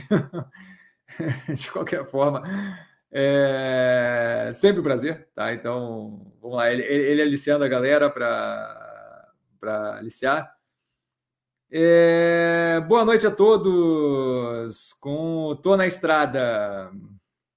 Vanessinha, nossa rede de bateria do presente aqui novamente. Nossa, se não me engano, foi a nossa primeira presença feminina da noite. Boa noite, Cassiano e colegas investidores. Salve, Messi, na certeza da qualidade da live, like dado, bora dar like, galera, bora lá. Ela sempre aliciando todo mundo. Nossa rede de bateria, Vanessinha, é, super educada sempre, boa noite. Danilo, independente de preço da ação, você concorda que Equatorial tem melhor qualidade de governança do que a Neo Energia? Eu não, não, não tenho base para falar é, nesse nível. Não, não, não sei por que, que seria esse fato. E aí ele acho que ele explica que falo isso porque acho empresas perfeitamente comparáveis e essa narrativa do mercado acaba prevalecendo. Eu tenho energia em carteira somente, é uma dúvida apenas mesmo. Porém, em múltiplos mais próximos, eu tenderia a dividir a posição entre Equatorial e na energia. É, eu não sei o que faria eu acreditar que a Equatorial tem mais governança que a energia, então não vi nada que me mostre esse tipo de coisa, tá? Hum, desculpa, o Paulão aqui me falou. Ontem foi o dia do professor, eu agradeço o Alexandre ali. eu não sou professor, então não estou acostumado. Agora, agora que eu entendi a, a brincadeira. Valeu, Paulão. É, de qualquer forma, Danilo, é, eu não sei nada, não, tem, não, vejo nada que me indique que a Equatorial tem mais governança do que a energia. Não, não, não, entendo de onde é que viria isso. Então, assim, se tiver alguma evidência disso, ótimo. Mas se não, não. É, com relação ao múltiplo, acho que não é só isso que interessa, acho que tem que avaliar a operação como um todo. Eu não sei se as duas são propriamente comparáveis para fazer as coisas por, por múltiplo ou qualquer coisa do gênero, tá? É, boa noite. Sobre a Pets, você está posicionado, né? Eu também. Você tem algo de novo sobre a Pets? Não tem nada de novo, vale o que foi dito na análise passada e agora é justamente aguardar. É, a gente tem um momento entre os resultados, sem muita informação, é aguardar e justamente esperar o andamento desse trimestre. Hélio, boa noite, mestre e amigos do canal. Boa noite, Hélio. Super educado. Cassiano pretende analisar novamente a JHSF. E olha, antes de qualquer coisa, vem todos os ativos do portfólio. Tá? Então, não tenho pretensão, antes de acabar os ativos do portfólio, não se, se vier a operação, é, as operações que vêm antes de ter volume suficiente do portfólio para analisar, elas acabam entrando ali. Tá? Então, a gente tem algumas que vão ser liberadas na semana que vem, a gente tem acho que só dois, é, dois é, resultados do, do portfólio divulgados. Então, acabo preenchendo com outras operações do terceiro trimestre. Uma vez que começar a ter ação do portfólio suficiente, aí a gente antes vai analisar tudo quanto é ação de portfólio e aí, eventualmente, partimos para outras. Ele continua, eu acompanho o papel há algum tempo, eles fazem uma boa gestão, mas me parece que falta um novo grande projeto. Ele educadamente avisa que continua. é, que permita novamente crescer forte. gostaria muito de ouvir essa opinião sobre isso. Gratidão sempre. Então, assim, não tenho, não, é, temos análises é, recentes. A gente tem análise do trimestre passado deles, tá? Então tá lá no canal. Eu não acho que a questão é, eu não acho que a questão é propriamente grande projeto, tá? Eu acho que a questão é, a gente teve ali uma operação que veio melhorando bastante, só não, não, como é que eu vou dizer isso? Teria que ver ali a análise especificamente é, a, a, área ali de aeroporto está crescendo agressivamente, essa parte eu lembro. O restante não está propriamente rodando mal, se não me engano, tem algum peso do, da alavancagem no resultado financeiro. Mas eu não vejo, eu, eu gosto da operação. É, é uma operação que, inclusive, assim, consideraria algumas vezes, se não me engano, foi falado algumas vezes já, tipo, de possibilidade de entrada do portfólio. É, tem o primeiro trimestre analisado, não lembro de cabeça aqui, tá? até tentei puxar aqui na minha cabeça, mas não veio. É, mas assim, será analisada dependendo de quando entregar o resultado, entregando depois do entregando depois dos ativos do portfólio, a gente vai ver daí como é que desenvolve. Tá? Mas antes a prioridade, toda toda a temporada de balanço a prioridade são para os ativos do portfólio. Tá? De qualquer forma, dá uma olhada na análise, que tem uma análise do trimestre passado, onde eu devo ter comentado justamente essas questões. Mas não acho que falta um projeto grande, não. Tá? Danilo, em relação a PETs, aproveitando, eu queria entender melhor seu racional completo sobre o investimento na empresa. Está tudo explicado na análise, são várias análises, tem tudo explicado lá. Sinceramente, não vejo grandes diferenças na, na operação e também não vejo muito desconto. Eu não preciso que ela tenha diferenciais nas operações, e a questão de não ver desconto é uma questão de opinião, certo? É, quando eu falo que eu vejo a operação descontada, não estou dizendo que é, que, é um, que é um valor absoluto, um fator absoluto, é uma questão de que eu vejo a operação como descontada. Você pega o comentário que eu fiz é, no IPO da Pets é, lá atrás, e aí você vê justamente na, na, sequência do, do IPO, você vê mais um vídeo sendo feito comentando a redução de preço, ainda no momento, ainda, ainda distante da, da, de, um, de um momento positivo, a operação vem entregando consistentemente resultado e o preço teve uma derretida contínua. Uma operação que vem entregando consistentemente o resultado e vem derretendo o preço continuamente, ou ela estava ridiculamente, estratosfericamente mal precificada antes, ou a gente começa a ver uma, um, algum espaço ali para retorno. É, acho que vale a pena ver as análises, porque ele tem mais explicado, mas você tem uma operação que tem uma quantidade considerável das lojas é, ainda a maturar, que deve melhorar o resultado. Você tem ela bem posicionada dentro do setor, a questão de competição ali, por exemplo, ela, ela, ela, não é novidade, ela opera há bastante tempo, não é novidade que tenha competição com Cobase, por aí vai, e a operação se mantém forte, firme. É um setor ali que geralmente tem um vínculo mais forte, que é a questão do pet, tá? especialmente ela prestando serviço. Então, eu, eu vou levar meu animalzinho para tomar banho, por aí vai. É normal que eu tenha algum lugar de preferência e por aí vai. Então, Marca própria, desenvolvimento com marca própria ali, a Zidog, por aí vai. São todas coisas ali que aumentam a margem, que tem ganhado volume no, nas vendas dela. Tem uma cacetada de coisas. Só assim, tá tudo explicado na análise, é justamente para isso porque tem análise, certo? E daí não, não adianta ver só a última. Se você quer entender é, a, a racional completo da coisa, pega desde a primeira. Tem análise do IPO, pega a análise do IPO, e vai acompanhando que você vai ver o ponto a ponto colocado do porquê que lá no IPO eu não tive interesse e depois eu tenho. Wellington, qual o seu preço-alvo para Casas Bahia? Você não trabalha com preço-alvo porque é chute, tá? É, a ideia de que se consegue matematicamente dizer um preço-alvo é simplesmente ridícula, então não trabalho com esse tipo de ideia. Um dos fatores do preço agressivamente relevante é a impressão do mercado sobre aquele ativo naquele momento, certo? Hoje, por exemplo, você tem um fator ali que não entraria em nenhuma matemática de preço-alvo, que é o quê? o desespero generalizado com todo o burburinho que tem de ah, recuperação judicial e babá, que faz zero de sentido com relação à análise e avaliação efetiva do ativo. Então, querer dizer que vai trabalhar com preço-alvo é simplesmente ridículo, porque a matemática não cobre esse tipo de coisa, certo? Então, não trabalho com esse tipo de coisa porque é completamente chute, tá? Luiz, boa noite, boa noite, Luiz. Ah, o Hélio completando a pergunta dele. Danilo, Cassiano, você ainda continua olhando o Prine, é, por mais que tenha subido bem, continuo de olho na empresa, o difícil é ter caixa para tudo. É, então, continuo olhando, mas o preço justamente era uma questão ali bem. Sempre é uma questão relevante, né? Mas ali era uma questão de estava bem descontada, agora já não está mais tão descontada. Eventualmente devo reobservar o ativo, mas nesses preços de agora, custo de oportunidade, o preço ali dela, não é negativo nem nada, mas tem outros ativos que simplesmente derreteram, dando um preço completamente mais descontado, que na minha cabeça não faz sentido. É, a alocação, cada real alocado ali em Priner, é não alocado num ativo que está ridiculamente mais descontado. Tá? Então, nesse momento, continuo olhando, mas nada, nada muito, nada, nada com ímpeto para compra, não. William! Boa noite, Mestre Cassiano. Boa noite, William. É, e análise sobre o Banrisul, seria considerado um pequeno banco do Brasil, ainda bastante descontado, não considero nem de perto um pequeno banco do Brasil. Você pode dizer que é um pequeno banco e que está no Brasil, mas não é um pequeno BBAS3 de jeito nenhum. Tá? A operação não roda com consistência nem bem. Tá? Então a operação é bem, oscila bastante, tem todo um embrólio de vai dividir cartão, não vai dividir cartão, vai privatizar, não vai privatizar. Então, assim, não vejo qualquer vínculo com o Banco do Brasil. É um banco pequeno, de menor porte do que o Banco do Brasil. É um banco localizado no Brasil, mas não é um pequeno Banco do Brasil. É só você ver os, a consistência dos resultados e você vai ver que não, não, não tem relação. Tá? É um banco estadual, é outro tipo de, de, de operação, não, não, vejo qualquer vínculo.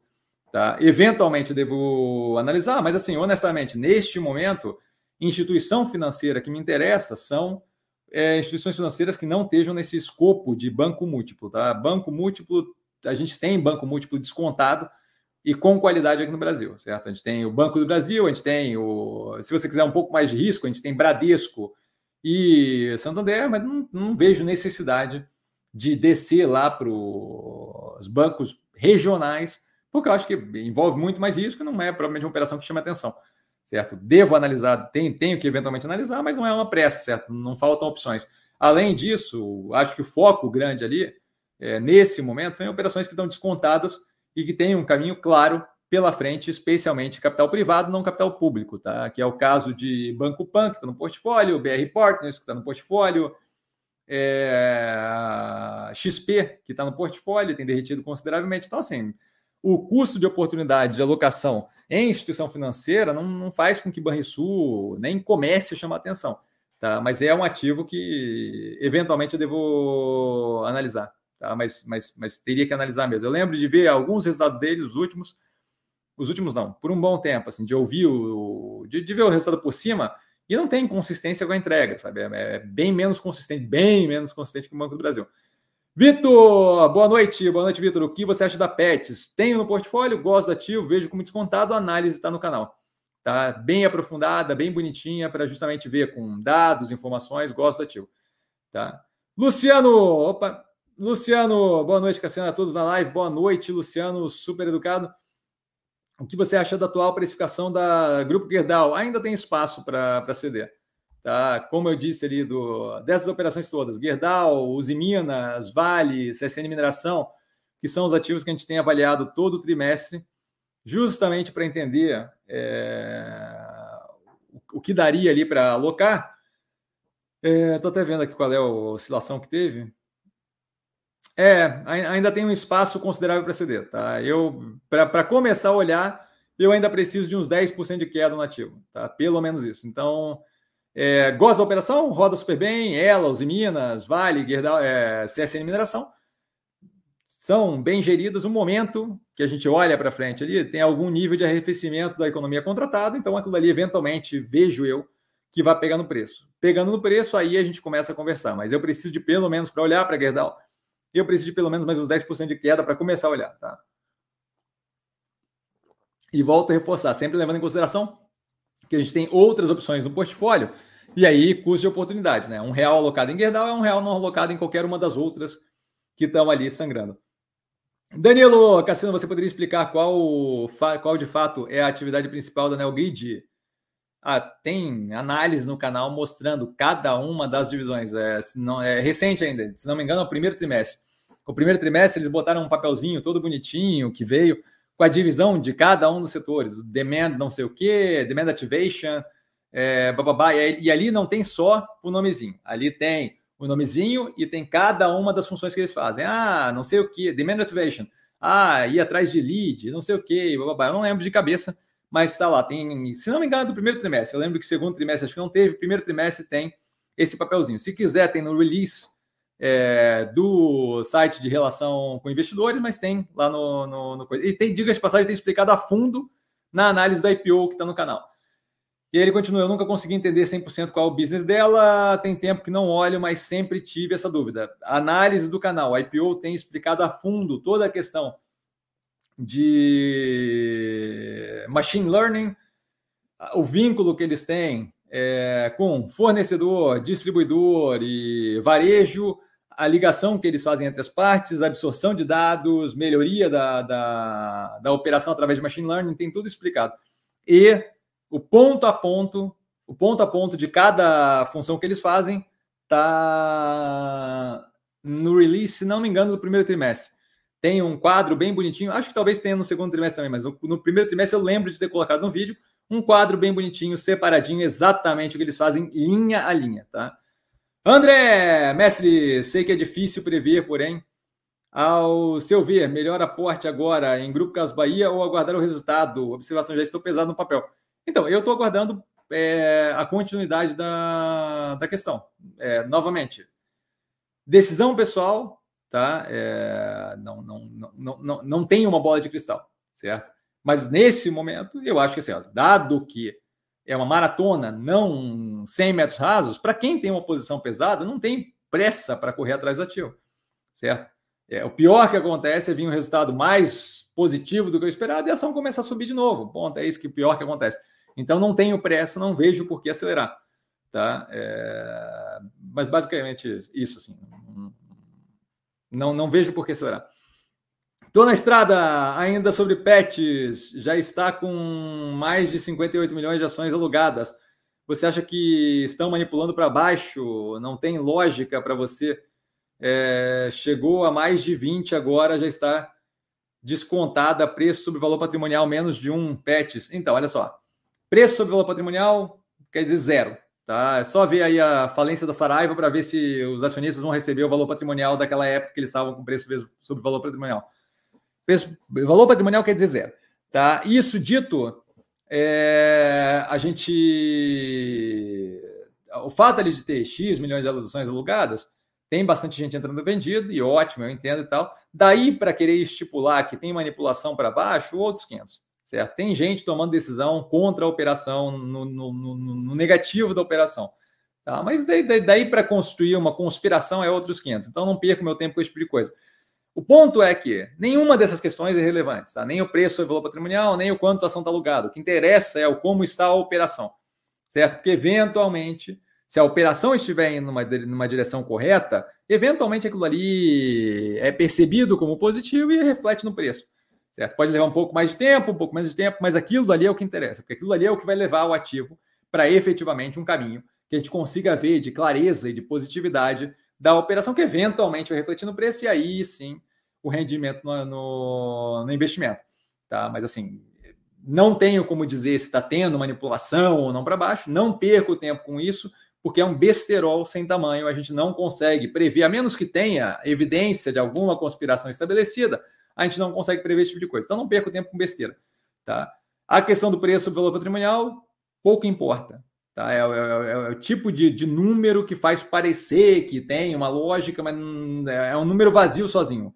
Serve para alguma coisa esse tipo de múltiplo quando você faz o comparativo de duas operações muito parecidas. Agora, em geral, não, não, não, não tem muita relevância. Tá? Então, não, não olharia para isso. O que você pode ver, que você vê nas análises, é o quê?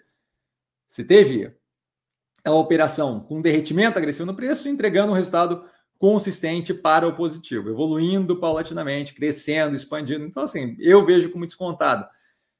Isso daí, com o tempo passando, a gente começa a ver se refletir, se for o caso, supondo que eu esteja certo, a gente começa a ver se refletir no preço.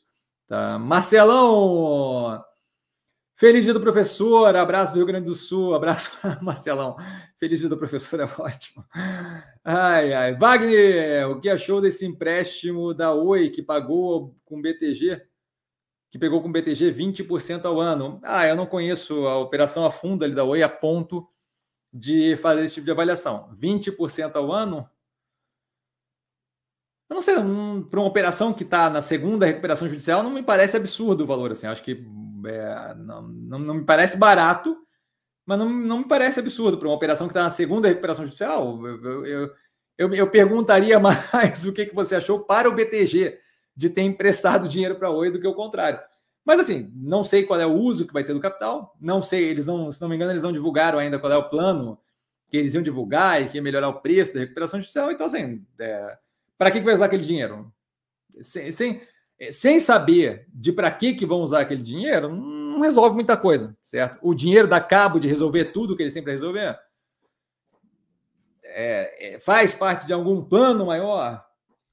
Tem algum nível de, de, expectativa com relação a qual é o uso desse dinheiro? Então, falta informação para avaliar. Tá? Gabriel, peraí, Gabriel.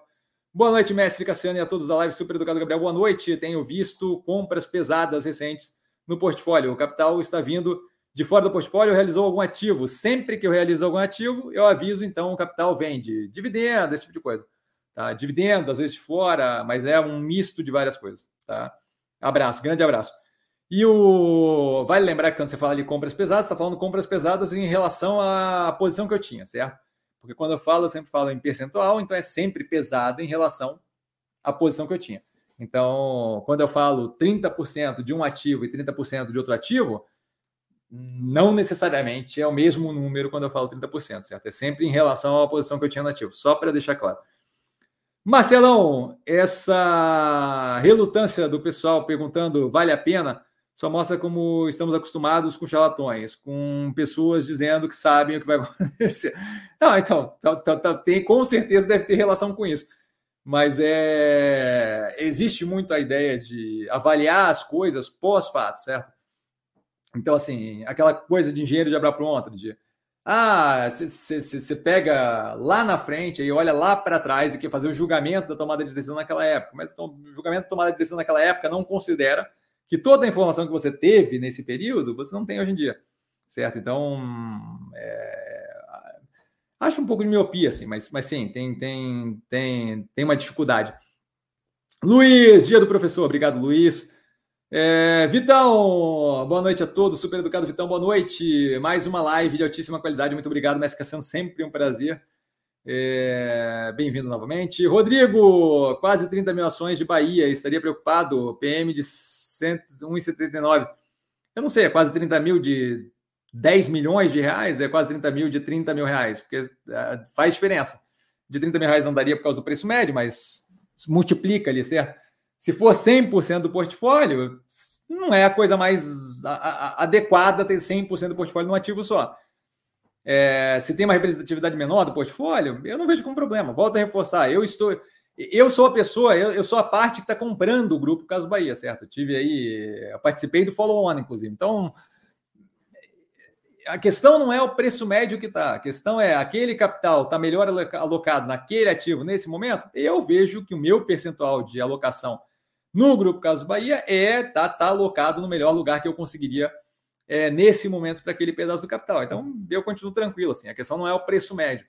A questão é justamente onde é que aquele capital deveria estar alocado. Porque o que você tem agora são 30 mil ações a 57, 60 centavos, alguma coisa assim. É isso que interessa, certo? Luiz Cassiano, a remessa conforme que foi implantada nas empresas como a AliExpress, Shein, etc., é considerada na análise da Casa Bahia? É, é, considerada em geral na minha cabeça. Não tem nada específico dito na análise da Casa Bahia, mas tudo é considerado. Afeta o setor, ponto. É considerado é, para pensamento em Renner, Guararapes e por aí vai. A questão é que isso daí não é uma novidade, certo? Não estavam. Não começou agora a importação de produtos sem tributação. O que começou agora é a ter algum nível de regulamentação, porque já se fazia antes. Não é uma novidade. Mas tudo isso é considerado, sim, em todas as operações. Tanto é que a gente comenta no canal consistentemente, certo? É, a questão de.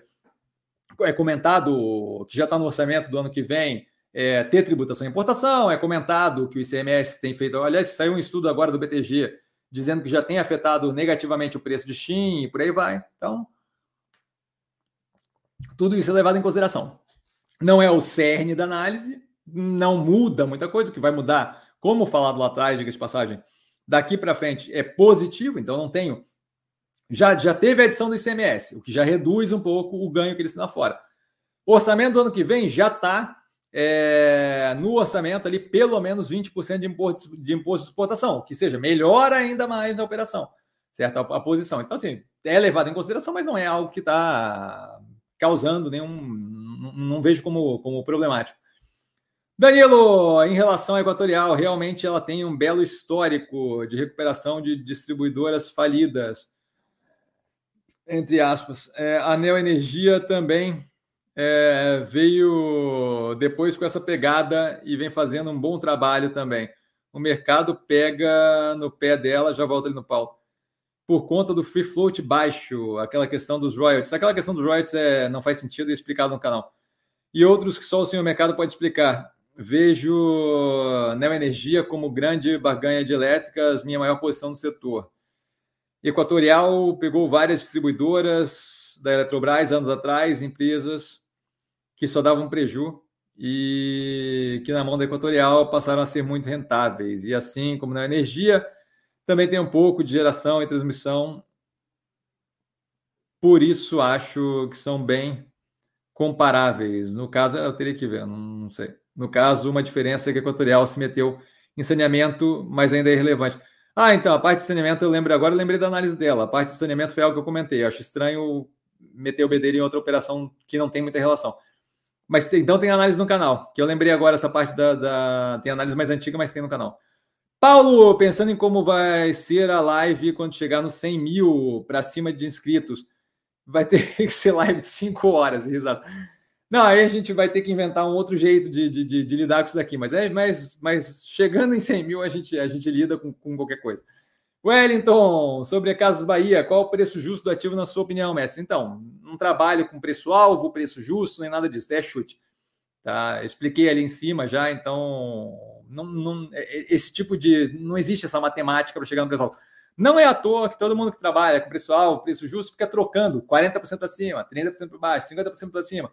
200% para baixo. É só, é só ver, 200% para baixo foi modo de falar, mas assim, é só ver que a galera fica oscilando sem nada acontecer, por quê? Porque isso é chute, completamente chute, tá? Wesley! Amigo Cassiano, amigo Wesley. Diante das guerras que estão em curso, já pensou se a China aproveita esse momento de distração para invadir Taiwan? Sim, é algo que é sempre levado em consideração. É, não, independente de guerra, antes da Ucrânia ser invadida pela Rússia já era algo que é levado em consideração, é sempre levado em consideração, é acompanhado de perto o tempo todo. Sempre existe a possibilidade. É, como a invasão da Ucrânia, como é, é, é, vida que segue, mas sempre existe a possibilidade. Não, sei se seria mais interessante da parte deles, mas é sempre uma possibilidade. Ernesto, boa noite, boa noite, Ernesto. Wellington, Messi, na sua opinião, qual seria? Essa parte eu já falei. É... William, obrigado por sua opinião sobre Banrisul, apesar de eu discordar, nenhum problema, sempre um prazer. Quando me refiro a um pequeno Banco do Brasil, eu falo em relação à divisão da carteira de crédito, múltiplos e proventos. É, eu não, não sei qual é a. Eu não, não fiz ali os múltiplos, então não tem como dizer. É, a distribuição de provento também não sei se é parelha, olhando percentualmente. E carteira de crédito também acho estranho, porque o, é, o, o fato da gente ter uma carteira de crédito com divisão PJ, PF e agro, qualquer banco é um pequeno banco do Brasil, daí, porque todos eles trabalham com todos os setores. Quando é um banco múltiplo, é mais que natural, especialmente o Banrisul, sendo um banco estadual de caráter é, público, certo? De modo a tentar é, fomentar crescimento e por aí vai, diferente, por exemplo, de bancos como Itaú Bradesco. Então, assim, cuidaria com essa coisa, mas sem problemas. Discorda, discorda. Wesley, amigo Cassiano, diante das. Ah, já, já respondia. Já respondia. É, André, Messi, oi, BR, valor patrimonial de 500 milhões. Não pode levar isso em conta também? Levar isso em conta para quê? Eu, eu não tenho qualquer interesse numa empresa que não consegue operar o próprio negócio. Se é para comprar, não, não tenho qualquer interesse. A operação está numa segunda recuperação judicial, nublado para caramba, falta clareza de para onde vai, informação. É, assim, é, volto a reforçar: 500 milhões de, de valor patrimonial quer dizer zero, certo? Então, o, o, que, o que interessa é como é que está sendo usado aquele, valor, aquele, aquele patrimônio e o que, que a operação está fazendo, certo? Não adianta eu ter, eu posso ter uma operação de de um zilhão de valor patrimonial. O que, que eu estou fazendo com aquele dinheiro? É um bolo de dinheiro acumulado? É, tem mais dívida do que isso? Menos dívida do que isso? Como é que está a estrutura de capital? Eu estou pagando juros feito um condenado e por aí vai. Uma operação que tem valor patrimonial de 500 milhões não tem dívida é uma coisa, uma operação que tem valor patrimonial de 500 milhões e tem a dívida de 10 bi é outra completamente diferente. Então, assim, não, pegar um número e soltar assim, achar que isso muda a coisa, não muda nada, certo? Então, assim, tem que. Não é à toa que faz o que o vídeo é feito aqui com uma análise aprofundada do ativo como um todo. Por quê? Porque não dá para pegar um número e sair falando, certo? 500 milhões de valor patrimonial não quer dizer zero, não quer dizer nada. Solto assim não quer dizer nada. Tá? Ronaldo, boa noite a todos. Boa noite, Ronaldo, super educado. Concordo contigo, Cassiano, preço médio mais atrapalha que ajuda, deixem, deixam de comprar um ativo ainda em crescimento apenas devido ao preço ao preço médio estar acima, ao preço do ativo estar acima do preço médio. É, eu, eu, eu, eu tendo a reduzir preço médio. Então, assim, eu sou um dos que faz essa, essa coisa de tentar reduzir. Ernesto, muitas ações com preço interessante, hein? De olho em Minerva e Pets. Bastante coisa. A gente teve aí compra de lojas Renner, Pets, Alpargatas, é... Ah, teve mais algumas aqui. É... Multi, a antiga Multilaser, e por aí vai. Teve um monte também. Arthur, porque o Carrefour não vai fechar 16 lojas? Pois é, tem que perguntar para o Carrefour. Ele saiu uma matéria, não sei exatamente porquê, é... mas vai entregar para. Ele tinha. Não é que ele vai fechar, ele, vai... ele tinha alugado as lojas de uma competidora na região e vai entregar as 16. Eu não, não cheguei a ler a matéria a fundo, não é um ativo que eu acompanho de perto é, não saberia dizer de cabeça, mas tem matéria aí falando. Eu não sei se não sei se dá um motivo na matéria, mas tem matéria comentando justamente a devolução das 16 lojas para concorrente na região. Não lembro também qual é a região. Dani Tech, boa noite, boa noite, Dani Tech. Gustavo, boa noite, Cassiano, boa noite, Gustavo. O que você, o que, o que faria você mudar de opinião no caso da tese de Caso Bahia? Pois é, essa pergunta foi feita algum tempo atrás, tem até uns, uns seleções no canal. Se a tese deixar de fazer sentido, não, não tem mais interesse em estar ali no ativo, certo? Se a operação. É... Se a tese deixar de fazer sentido, por qualquer motivo que seja, se, se a operação degringolar, se o CEO tiver um plano que está completamente descasado do que eu vejo como plausível ou interessante, se cair um míssil no, no, no na, em todas as lojas dela, por aí vai. Certo? Então, assim, se a tese deixar de fazer sentido, se, se, se o que eu olho, quando eu olho o médio e longo prazo da empresa, eu não vejo ganho naquilo, não vejo evolução, acabou. Certo? Mas não é o que eu vejo agora, como demonstrado justamente no vídeo que eu falo da segurança que eu tenho na tese de investimento no ativo nesse momento. André, mestre MRV tem muito potencial ainda? Ah, eu vejo muito, muito, eu vejo com muito descontado, porque o período que a gente passou é, de maior perrengue na operação, é, especialmente o quarto trimestre, foi um período onde a gente tinha teve uma piora considerável nos números entregues, certo? É, e aí a operação vem justamente recuperando aquilo e essa recuperação ainda não chegou a afetar. Tanto é que eu aumentei, essa foi outra que eu aumentei recentemente. É, a operação não chegou ainda a conseguir entregar números vagamente próximos do que ela entregava antes. Isso, em parte, é, pelo sangramento de caixa ainda, é, em parte pelas safras que estão sendo vendidas agora com margem bruta acima de 30%, de 30% só serem incorporadas lá para frente no resultado, o que vai aí eh, levar um tempo para afetar positivamente o resultado. E, por conseguinte, o efeito que isso tem na alavancagem. Estou né? trabalhando ali bem pior no EBITDA, o dívida líquida sobre EBITDA aumenta violentamente, é, a queima de caixa também afeta negativamente é, dívida líquida sobre patrimônio líquido e por aí vai. Tá? Érico, muito obrigado por todas as respostas, professor. Agradeço demais por sempre compartilhar seu tempo e conhecimento para conosco, sempre um prazer. Uma ótima noite e semana para você e para toda a família Investir com Sim. Super educado ele. Érico, boa noite para você também. Gustavo, obrigado, sempre um prazer. Gustavo, André, é, gratidão, mestre, sempre um prazer. É, Wellington, Cassiano, sabe quando sai o balanço do terceiro trimestre das varejistas Bahia, Grupo Casas Bahia e Magazine Luiza. Magazine Luiza não tenho de cabeça, mas o Grupo Casas Bahia vai sair no dia 8. Tá? Então, dia 8 de. Aqui, ó. O Paulão já está aqui. Então, o Grupo Casas Bahia, dia 8 do 11. O Magazine Luiza, não sei. Tá? É, ó, Magazine Luiza, dia 13 do 11. O Paulão já mandou aqui também. Tá? Então, basicamente isso. Galera, as perguntas acabaram. Precisando de mim, sempre no arroba investir com sim. Eita, apontei errado. sempre no arroba investir com sim. Só ir lá falar comigo, não trago a pessoa amada, mas estou sempre tirando dúvida. Tá? Um beijo para todo mundo. Amanhã teremos as seleções do, da live no canal. Tá? E uma boa noite ali, boa noite, boa noite para a galera, André, Luiz. Tá? A gente se vê amanhã então no canal de Seleções. E aí vamos embora que começa, a gente começa aí o aquecimento, a última semana aí para poder justamente ter a temporada de balanço. Esse final de semana a gente tem o aquecimento para o terceiro trimestre de 2023 no canal, tá lá, acho que deve ser no sábado, tá onde eu vou fazer justamente aquele vídeo que eu fiz no trimestre passado, falando ali de qual é a minha expectativa sem bola de cristal, mas qual é a minha expectativa, como é que eu estou olhando para os resultados que a gente deve ter do portfólio no terceiro trimestre. Tá? Vanessinha agradecendo, sempre um prazer, Vanessinha, beijão. Então é isso, galera, beijo enorme. Vale lembrar que quem aprende a pensar bolsa opera como mero detalhe. um beijão, valeu.